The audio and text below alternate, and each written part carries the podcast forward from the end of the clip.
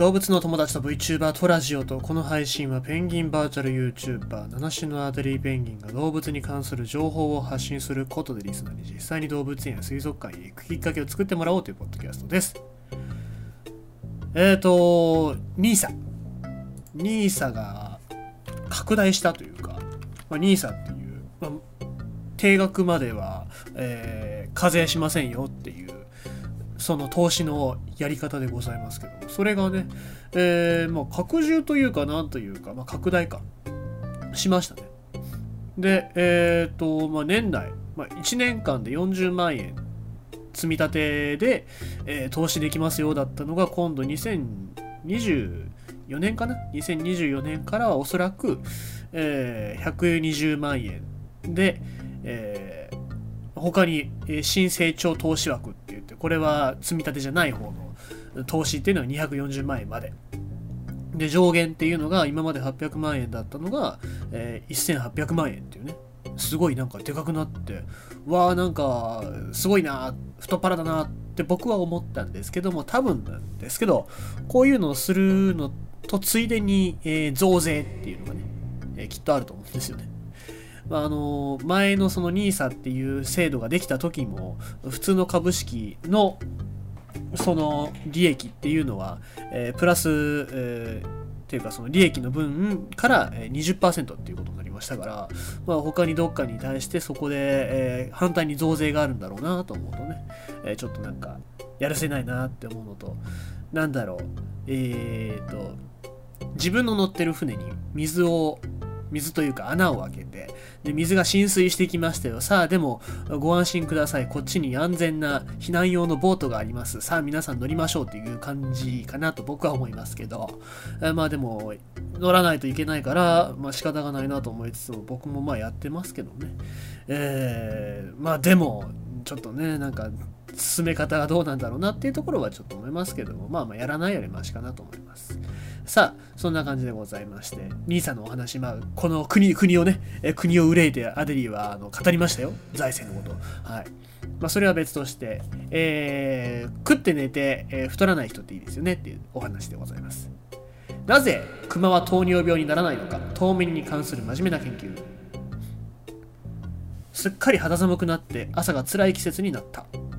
食欲の秋にお腹いっぱい食べてそのまま春が来るまで暖かい布団にくるまれてえ眠って過ごせたら最高だ。そんな空想に心を寄せ人間の著者は軽々しく冬眠したいと思ってしまうが実は冬眠はすごい能力なのだというお話でございます。冬は人間以外の動物にとっても過酷な季節である。外気温が下がるのでカエルのような両生類や亀やトカゲのような爬虫類といった変温動物は動けなくなり地中や岩の隙間でじっとしながら冬を過ごす変温動物が姿を隠し植物も減るのでそれを餌とする動物もエネルギー源の獲得が難しくなるので無駄な体力を使わないようにするため冬眠する。冬眠する動物の一種であるシマリスは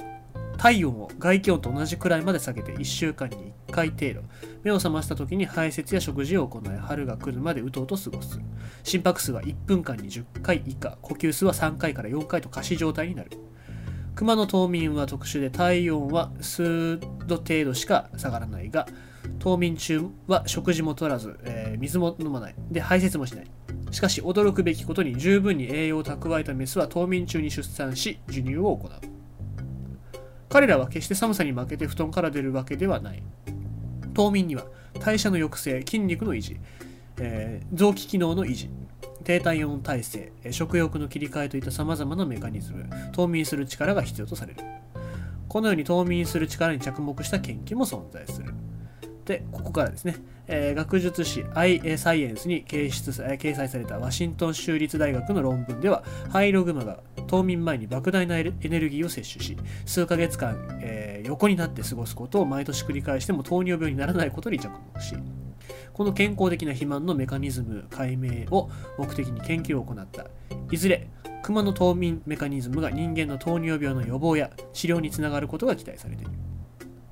他にも広島大学と北海道大学が共同研究では冬眠時の長時間の不活動や栄養不良の中でもクマの筋肉がほとんど衰えないことに着目している。